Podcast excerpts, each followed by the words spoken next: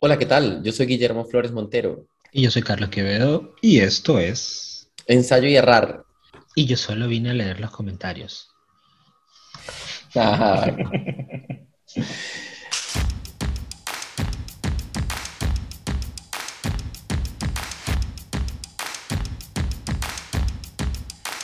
Bueno, eh, hablando de yo solo vine a leer los comentarios, hoy queríamos hablarles exactamente de algo muy loco que nos pasó, que me pasó en Twitter, con un tweet eh, ingenuo que hizo, porque fue un tweet ingenuo, la verdad. y tiene mucha gente que le respondió lleno de odio a Guillermo. Guillermo solamente quería saber eh, de forma muy ingenua. Y el tweet fue el siguiente. ¿Alguien me explica por qué todavía se enseña estadística en pregrado como si las computadoras no existieran? ¿Qué tienes tú por eso? O sea, cuando tú ves ese Twitter, ese tweet, ¿qué, qué, qué entendiste? Exactamente lo que dice el tweet, es decir, que se está enseñando de una forma muy analógica, ¿no? Y sin ayuda ni siquiera de una computadora como para procesar datos. Sí, exacto, es exactamente eso. Pero no, eso no fue lo que se entendió. O sea, a, a ver, ahí hay, dentro de Twitter, dentro de todas las respuestas y las interacciones, he identificado tres cosas. A ver, la gente que asumió que yo dije eh, que solamente se debería enseñar a, dar clic en un programa de computación, la gente que apoya que no se enseña a sacar cuentas porque están sufriendo con estadística en este momento, que me imagino que, es la mayoría de los que, de los que reaccionaron, y la gente que entendió exactamente lo mismo que tú y que está de acuerdo en que estadística se tiene que dejar de enseñar de forma analógica, ¿no? Hay, de todo, pero hay gente que me insultó feo, o sea, que me dijeron cosas muy, muy feas, me siento muy herido. Si le hablas para, te lo estás disfrutando más bien. Obvio que me lo estoy tripeando, pero fíjate, hay una, hay un tipo ahí burda de, grotesco que me dijo así como que alguien más tranquilo, que alguien más inteligente que tú lo vas a saber aprovechar. Cuando a ti te despides, ¿no? no, no, que me va, o sea, que lo vas a aprovechar, además, o sea, que así como que alguien más inteligente que yo realmente va a sacar provecho en su vida laboral. Y yo así como que, ay, qué miedo, me va a quedar estadística, ¿sabes? Claro, es que me imagino que hay, es que hay más de una suposición, porque asumen que no sabes estadística y que lo que estás haciendo es una queja, porque no, no tienen todo el contexto. Obviamente, me estás escuchando algo de, de eso de, del poder de las redes y de cómo, o sea, cómo funciona un poco el comportamiento de la gente en redes de, con una persona, por ejemplo, cuando entras en una polémica, que es eso, pues la gente, a la gente no le importa lo que tú eres, lo que tú haces o lo que has hecho, incluso si te conocen, importa es lo que en el momento en donde estás en esa ola y eres el centro de atención, van a pasarse en sus suposiciones. Si alguien te lee a partir de un retweet, por ejemplo, o de un comentario que hacen en tu tweet, van como a ponerse del mismo lado, supongo que de la otra persona. Es decir, dice, bueno, alguien más inteligente que tú lo va a aprovechar y te retuitea eso. Y después otra persona va a llegar y, y sumarse a esa misma posición y también comentarte otra cosa. ¿no? Yo ayer estaba muy aburrido porque ayer comenzaron las restricciones y por eso comencé a, contestarle a algunos, porque era así como que, ajá, ¿y por qué las calculadoras? ¿Por qué te enseñan a sumar si hay calculadoras? Y yo les decía, ajá. Y... ¿Por qué te enseñan a leer si las computadoras saben leer?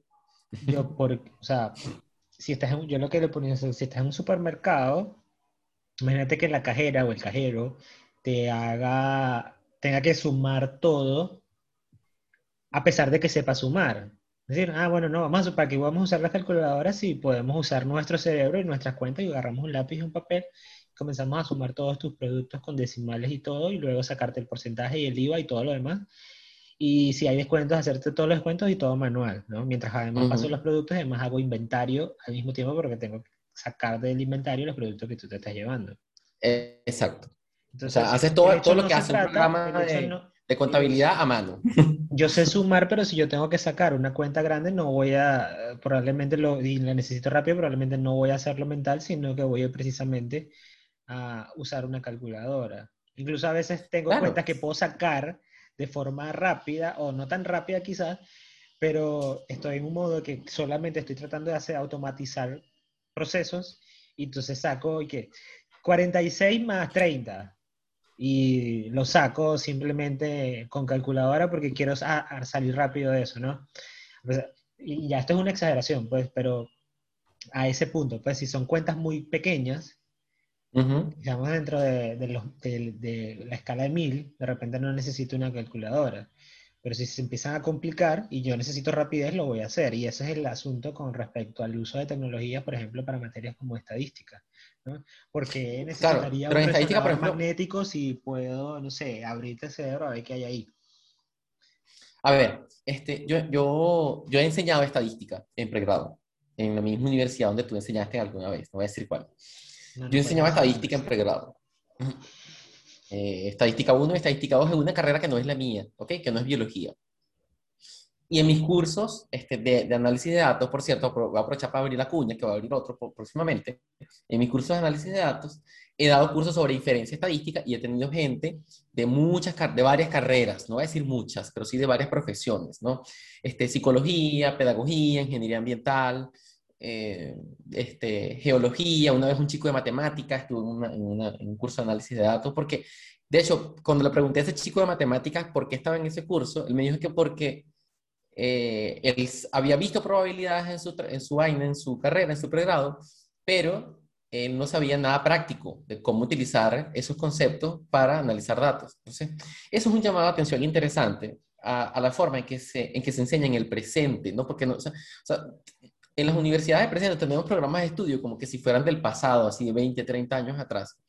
Y, y, estadística y muchas otras materias se enseñan como que si las computadoras no existieran. O sea, matemáticas, ¿no? Cálculos se enseña como que si las computadoras no existieran, cuando tú podrías enseñar a una persona, por ejemplo, a optimizar ecuaciones diferenciales utilizando un, computador, ¿no? Que es una vaina mucho más eficiente que enseñarles a... a... No es, o sea, no es más que, pero sí es algo que puede complementar su formación. Entonces, mientras tú pierdes, a ver, yo he visto clases, yo he visto cómo enseñan estadística algunos profesores en carreras que no fueron la de nosotros, pero nosotros fue un poco distinto, ¿no? Este, siempre siempre las facultades pues.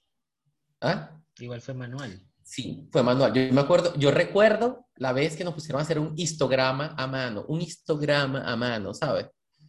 Por favor, pero bueno, nada eran otros tiempos, ¿no? también, o sea, en 2000, 2003, 2004, que nosotros vimos estadística, 2004 este, y 5, no había computadoras en todos lados, ¿no? yo ni siquiera tenía computadora entonces, por ejemplo.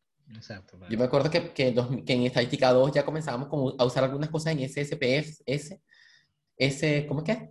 ¿Cómo que se llama eso? SPSS. En SPSS y en estadística, sí, en estadística.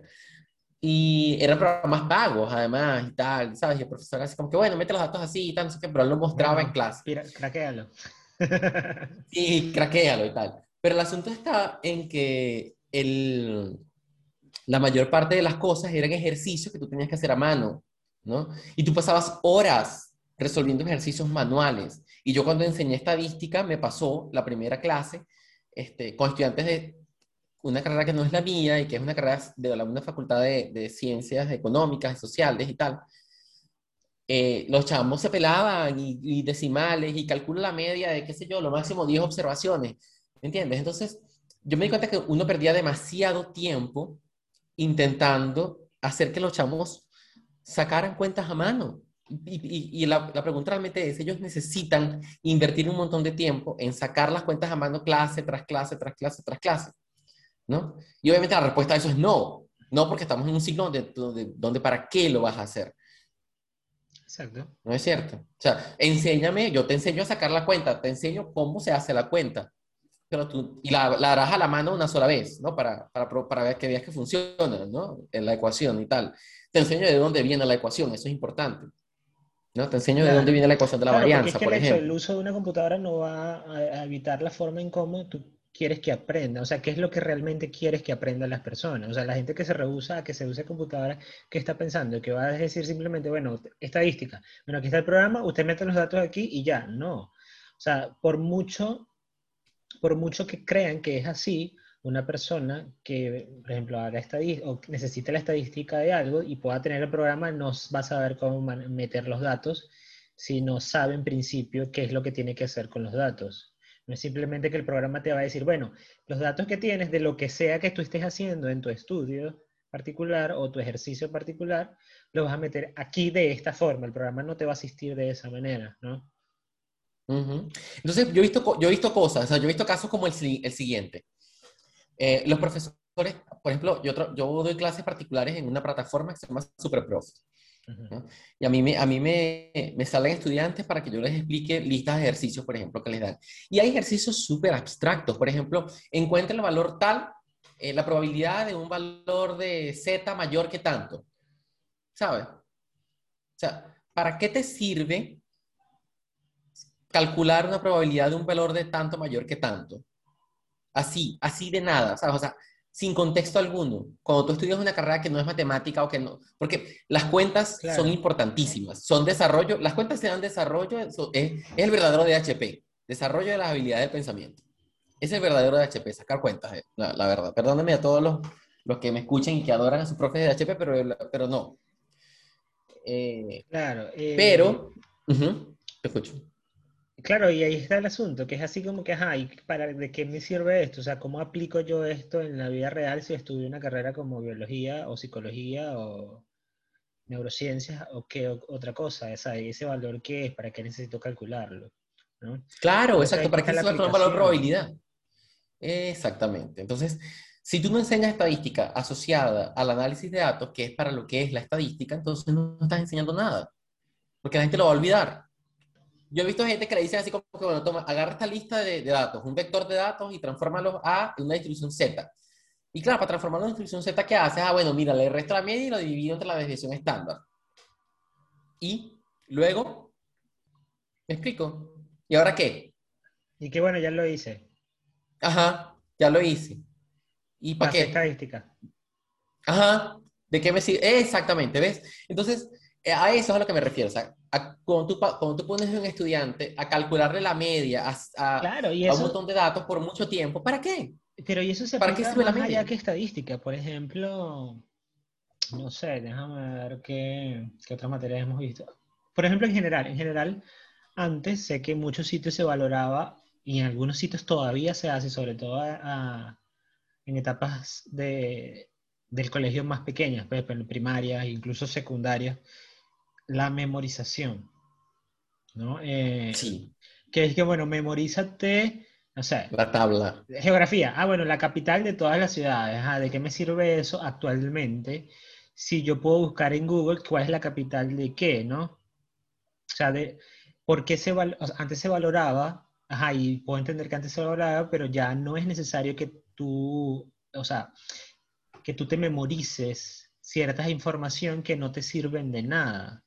Es decir, ¿de qué me sirve a mí memorizarme las capitales de tales lados si en la práctica eso realmente no me sirve? ¿No? Sobre todo con la memorización. La memorización es algo que es fundamental. Tú puedes, ah, bueno, ok, vamos a practicar cosas de memorización, etcétera, etcétera, pero yo necesito hacer algo con esa información. Y ahí está la clave del, del verdadero desarrollo de las habilidades del pensamiento. ¿Qué hago con la información que yo estoy tratando de almacenar o que tú quieres que yo trate de almacenar? Porque eso es que tú después tú dices, bueno, la capital de tal país es tal y las confundes porque realmente solamente las estás almacenando haciendo una vinculación de una palabra con otra y esos son estados y sus capitales. ¿sí? Pero si no utilizas esa información para algo, no tiene sentido y todavía no, no tiene sentido que te la memorices. ¿no? Pero eso, esa forma era la que se, se, utilizaba antes. ¿no? Y todavía y, nos siguen enseñando con técnicas del siglo del... De hecho, de hecho, en la universidad donde ambos trabajamos, que no vamos a decir su nombre, eh, muchos estudiantes venían todavía con ese chip, así que todavía se utilizaba. Y, y en mis, por ejemplo, en mis clases, eh, y sobre todo en mis exámenes, yo no preguntaba ningún concepto. No, no, exacto. O sea, ¿para qué se usa un concepto? un concepto solo, aislado. Define neurona. No a mí no me importa que sepan la definición de neurona si no saben lo que verdaderamente es una neurona y para qué se utiliza y qué hace la neurona en sí. Y exactamente, Entonces, la relación de esa definición con un montón de procesos. Y, y ese es el problema. Entonces, si se lee, yo hacía, por ejemplo, a veces hacía talleres grupales con todo el material abierto que quisieran tener. Y había gente que aún así reprobaba el examen porque estaban tratando de, o sea, o, las cosas que tenían eran como que, o sea, yo, si yo te estoy preguntando esto y tienes todo el apoyo que tienes, que no solo es tus, tus compañeros, sino además la bibliografía que tengas, ¿cómo no puedes dar con la respuesta? Porque necesitas capacidad de análisis de la información. ¿no? Y ese es el problema que no están teniendo o que no se ha tenido mucho en la educación. Que bueno, memorízate esto. Y de nada sirve, pues. un, señor me respondió una vaina así tipo, este, porque la, mi hijo, ajá, eso mismo me pregunta mi hijo, ¿para qué se aprende las tablas de multiplicar si la tablet tiene calculadora? E, ese comentario me pareció súper interesante por el asunto de memorizarse las tablas de multiplicar. ¿Tú te sabes las tablas de multiplicar ahorita? No. De memoria. Yo tampoco. ¿Y tú sabes quién llevó coñazo por no aprenderse las tablas de Claro, yo me, o sea, yo me he dado cuenta que a veces cuando intento memorizar, cuando intento tratar de recordar, por ejemplo, una, una, alguno de los números de la tabla de multiplicar, es así como que, verga, no sé cuánto es, pero nada, me toca sacar la cuenta, pero porque yo sé sacar la cuenta. Exactamente porque sabes lo que significa una multiplicación y no es porque te sabes la tabla de multiplicar. Exacto, pero no, la tabla nos enseñaban a aprendernos la tabla de multiplicar. Y todavía lo enseñan por, lo que veo. Por 2, por 3, y entonces así va 7 por 8, 7 por 9, pero ya yo prácticamente ya yo sé cómo hacer esas cuentas. Entonces lo único que necesito y, es y, entiendes la, y entiendes la lógica que hay por detrás, ¿no? O sea, ¿qué, ¿qué, es multiplicar en esencia? ¿Por qué, por ejemplo, por qué como yo multiplico un número por uno es igual al mismo número? ¿no? Exacto. ¿Qué es esto de del multiplicando y el multiplicador, ¿no? Y que, pero hay, ese asunto de, de, las tablas de multiplicar, muchas, yo vi que muchas personas te preguntaban eso de lo de las sumas y todo eso, y yo sé que a alguien le pregunté, bueno, no estamos en un pregrado, ¿no? No estamos en un pregrado, sumar y esto no, no tiene nada que ver con pregrado, así que, porque la gente se estaba como desviando de hacer una analogía que no tenía lugar en este contexto. No estamos hablando de, de, esa estadística no es sumar, ¿no? No. Entonces, y tampoco es aprender a sumar. Entonces ese es el problema que la gente ve. Es así como que, por ejemplo, eh, creo que es en Finlandia, que sé que el programa escolar había eliminado la caligrafía. ¿Tuviste método Palmer en la escuela? Marico, o sea... Ajá, pero lo viste. Obvio que lo vi. el método Palmer. ¿Quién, ¿Quién escribe como el método Palmer? O sea, el método Palmer se supone que es que ayuda a la motricidad fina, pero hay muchas más formas de, de de incentivar o, o, mejorar la motricidad fina. Y creo que, y como y lo que decía con Finlandia, creo que en el programa escolar ya habían quitado caligrafía. Tú puedes decir, decir, ay, ¿cómo aprenden los niños motricidad fina? Artes, dibujo. Ponle a alguien a hacerle, no sé, hacerlo dibujo, quieres que sea muy fino. Bueno, no sé, el pelo de Misande y de la isla de Nad con todo el detalle posible. Motricidad fina tienes ahí, no tiene que ser con escritura. ¿Por qué? Porque para la mayoría de las cosas, los niños en esa escuela o en esas escuelas usan tablets.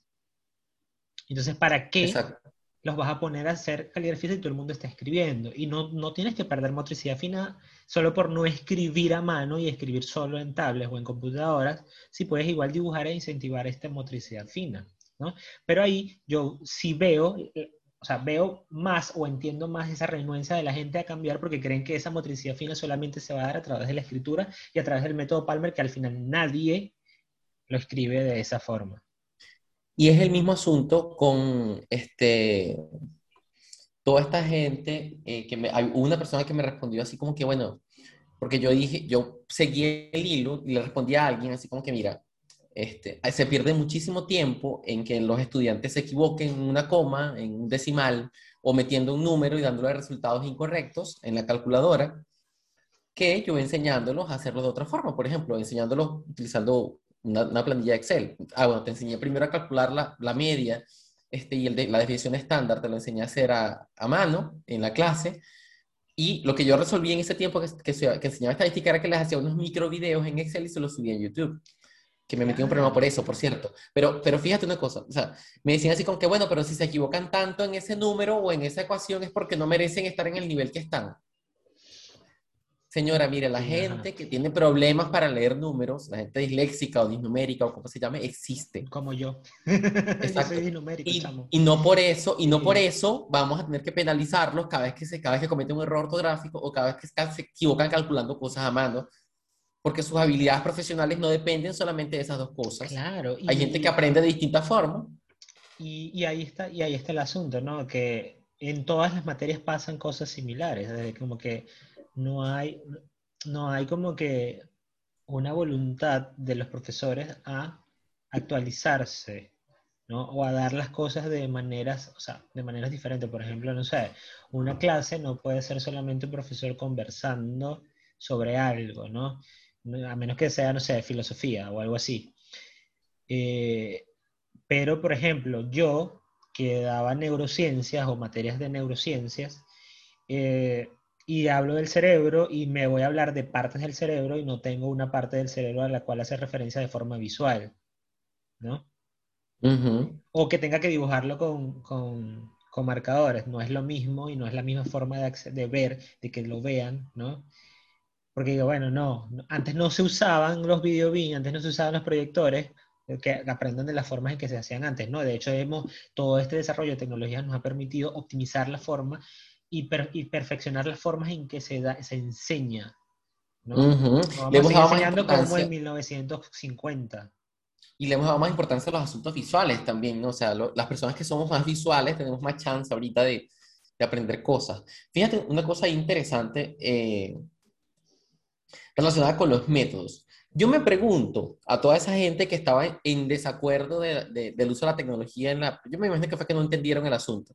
Pero todas esas personas que me decían, bueno, pero para que uses la cabeza. O, yo me pregunto. Pero, pero fíjate que... Y cartografía, ya va, ya va. Y, cartografía. se puede enseñar sin que...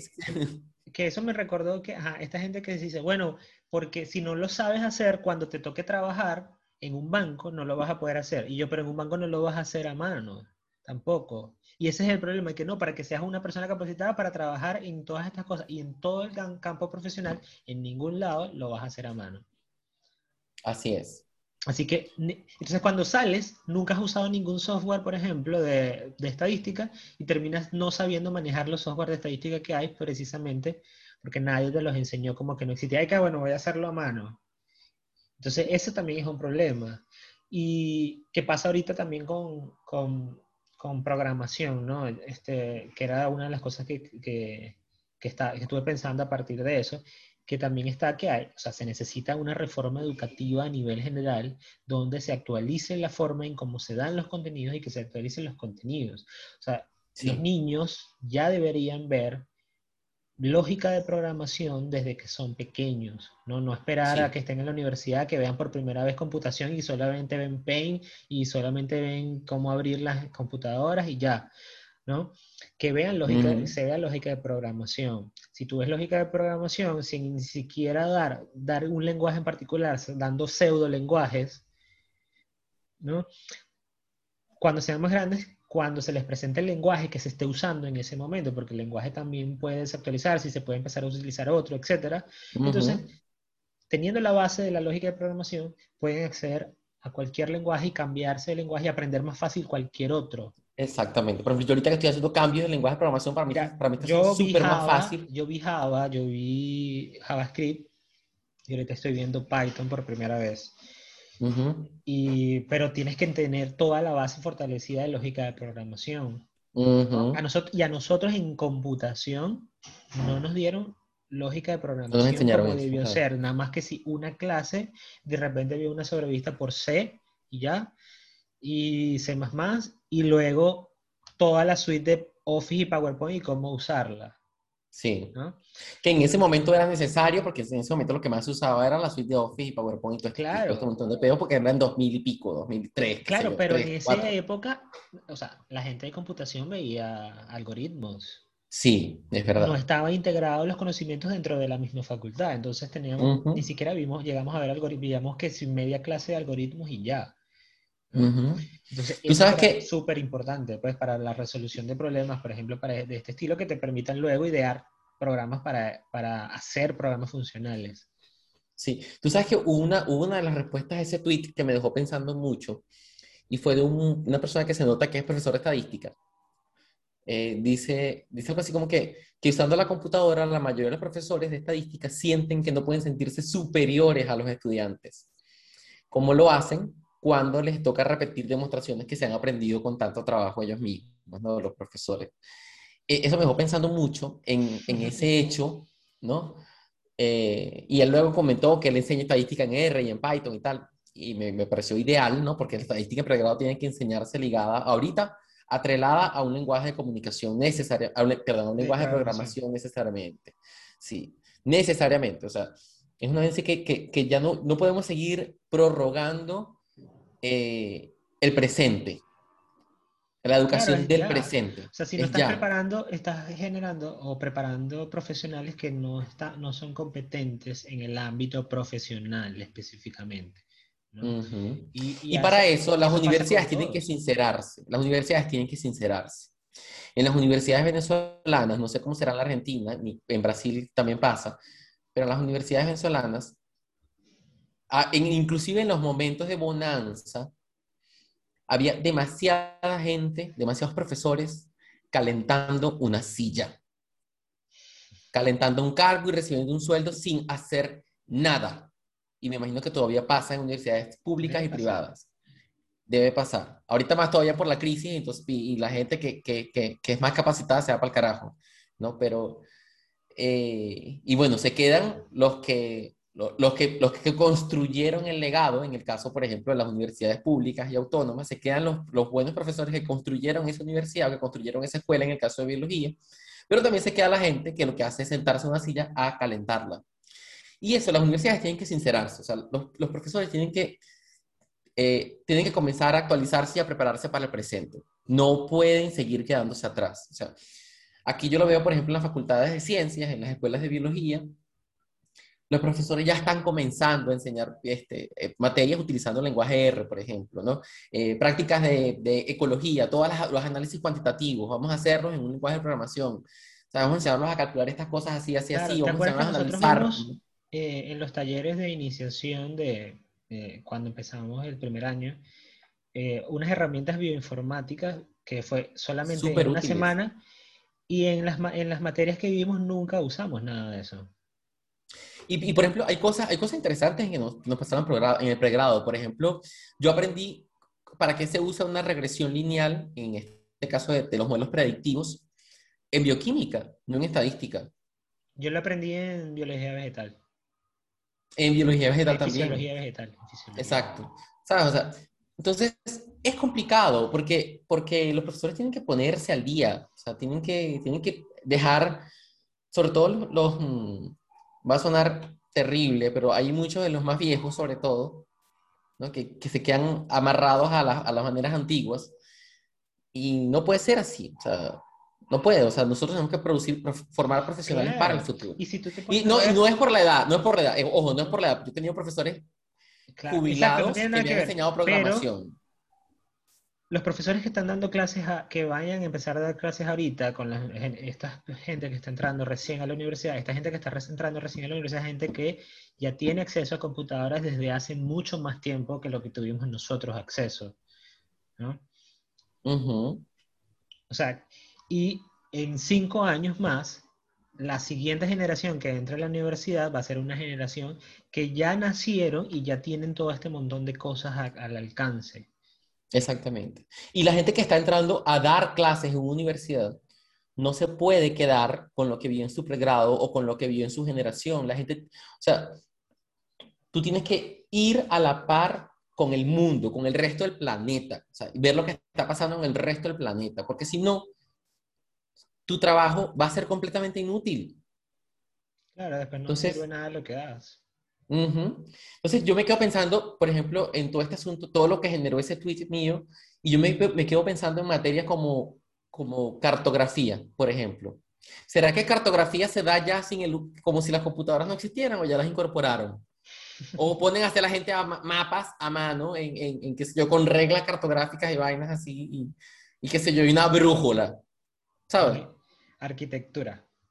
Exacto, o sea, es exactamente lo mismo. Exactamente. Entonces, dejen de, dejen de ser tan cabezas de huevo y, y, piensen las cosas antes de responderlas. Se lo estoy diciendo a toda la gente que, que, que fue cabeza que no me va, que fue cabeza de huevo y que, no, me, y que no, me, no, nos va a escuchar en ningún momento. Entonces, todo este asunto de la doble interpretación me dejó, me dejó a mí pensando, y, Pero es lo que tú decías al comienzo. Siempre ocurre. El problema, o sea, el problema con la gente, yo que medio observo a la gente desde la distancia, yo últimamente entro mucho a Twitter, pero no tuiteo mucho. o sea, entro más de lo que tuiteo.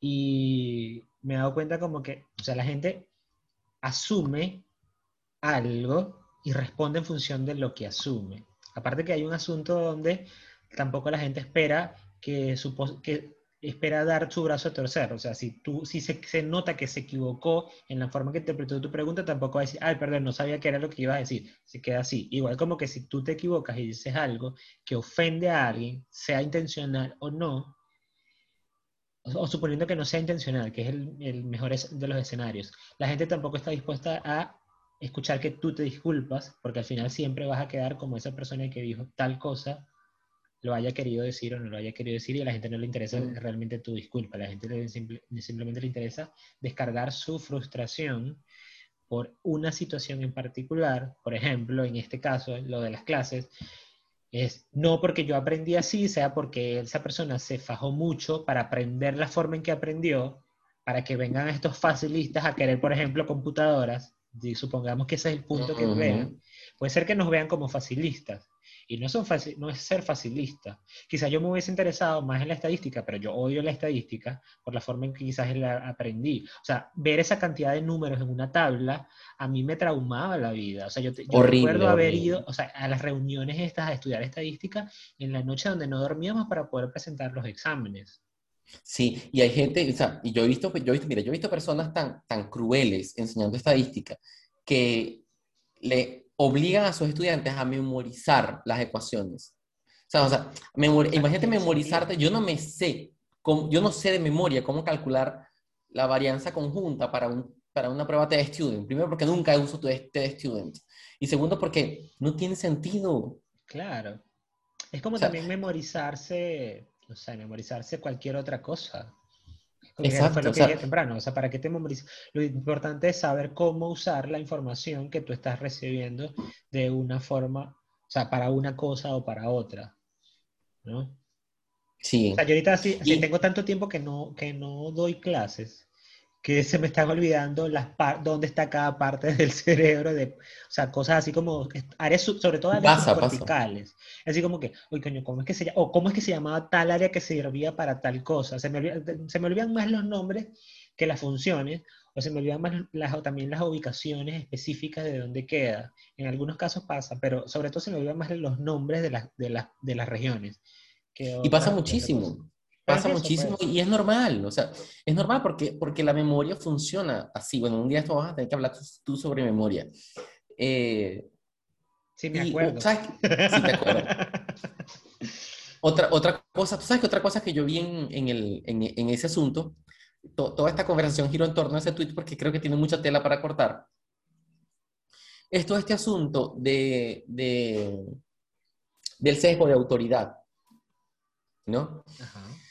Este, por ejemplo, hay un tipo que siempre anda soltando basura homofóbica, transfóbica, antivacuna, que tiene en su nombre de Twitter, fulano de tal, PhD. Ok. No sé si sabes, tú debes saber quién. No, ok.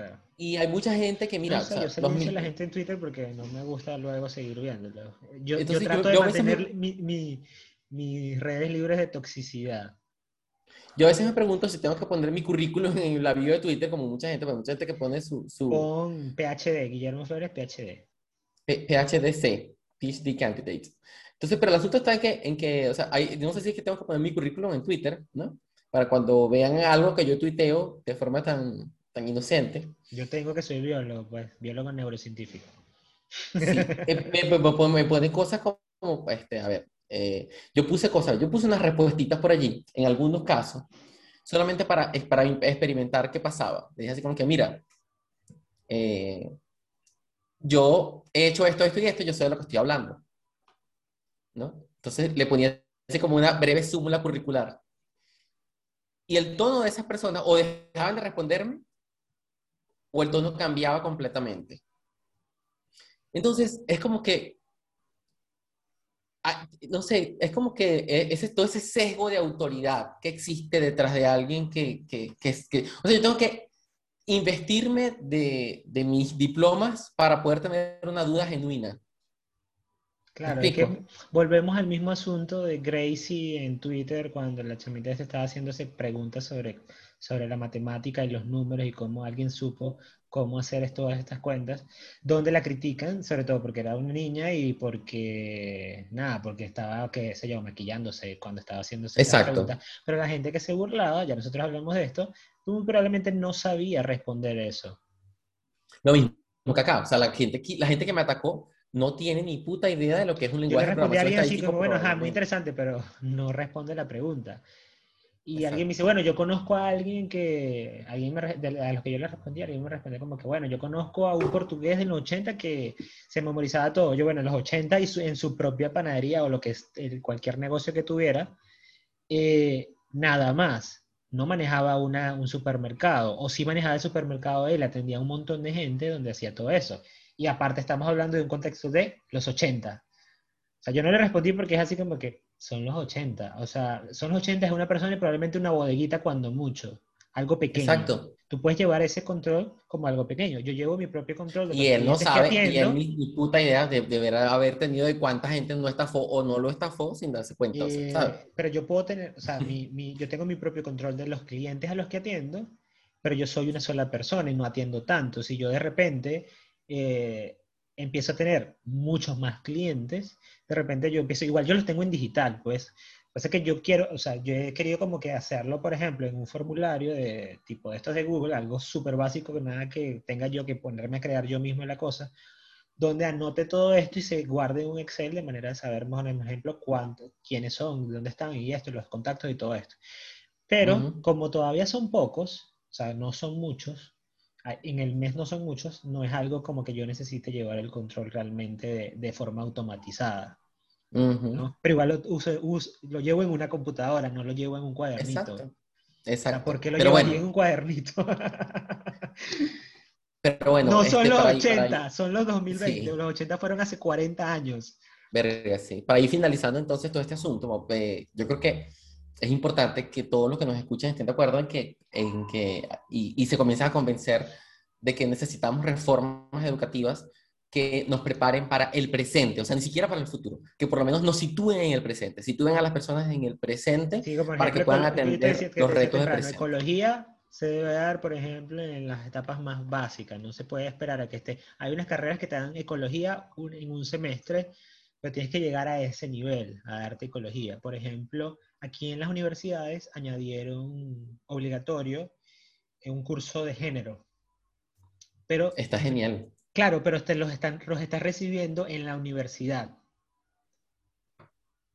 no, pero si tú metes un curso de género en, en, la escuela, en la escuela los papás este, cristianos eh, eh, claro, eso, queman eso también, escuela porque... Eso, eso, también, pues, porque aquí, sobre todo aquí, este no es un estado laico todavía y, y, no pasaría tan, tan fácil. Pero en la universidad es obligatorio y eso es mucho mejor a que no haya nada. ¿no? Claro. Entonces, me parece que cosas como cosas básicas o conocimiento básico, ya que, o que ya se sabe que es de tal o tal forma, se den a niveles mucho más básicos. Evolución no debe darse en la universidad, debe darse en los colegios ya. ¿no? O sea, lo que se sabe de evolución ya debería estar, ya es conocimiento básico. Por lo tanto, por eso es que pasa cada vez a niveles más bajos. Eh, igual con, no sé, no, química.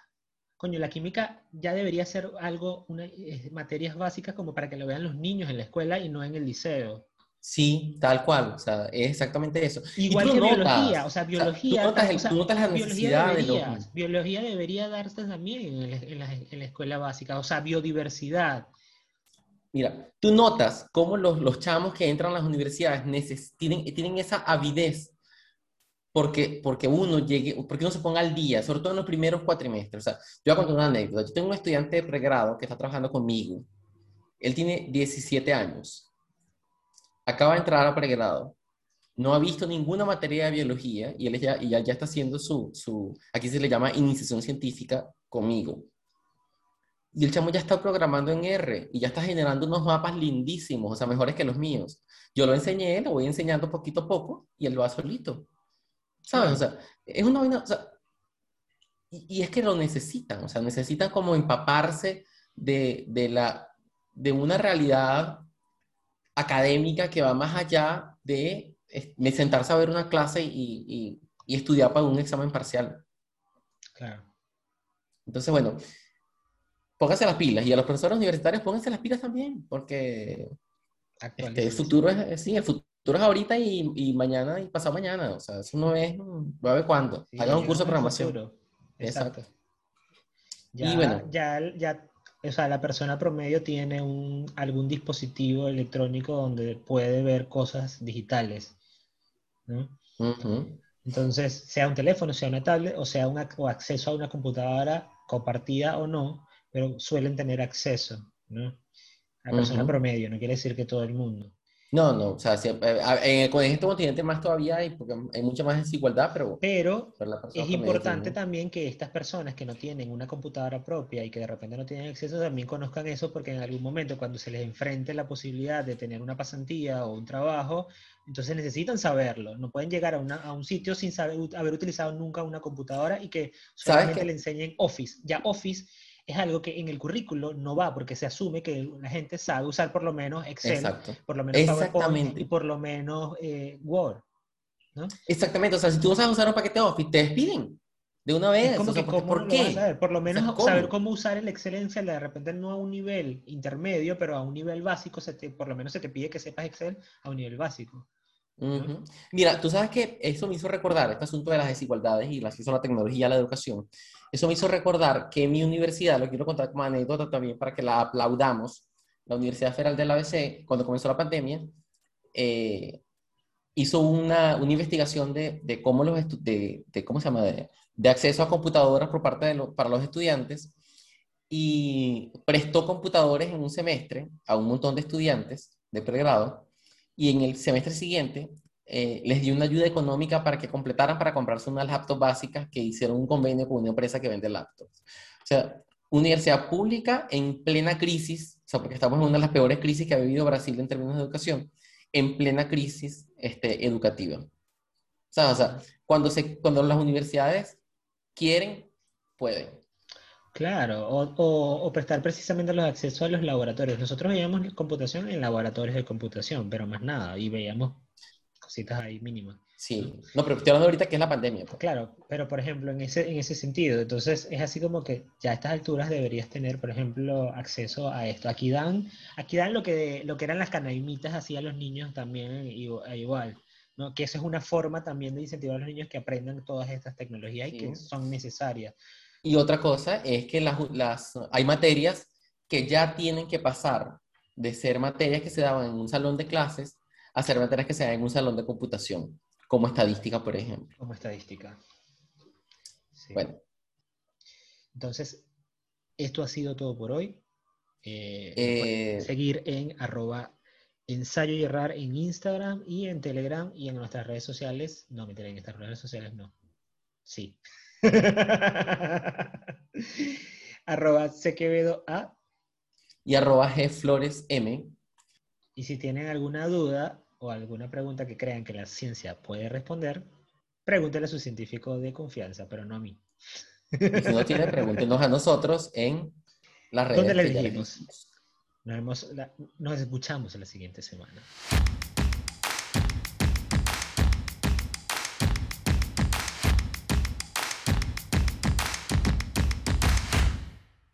Carlos, creo que la cagué. ¿Por qué? ¿No grabaste? Creo que grabé lo que está, creo que grabé tu voz y no la mía. Pregúntale a su científico. Maldita sea. Bueno, nada, que haré la grabación de Zoom.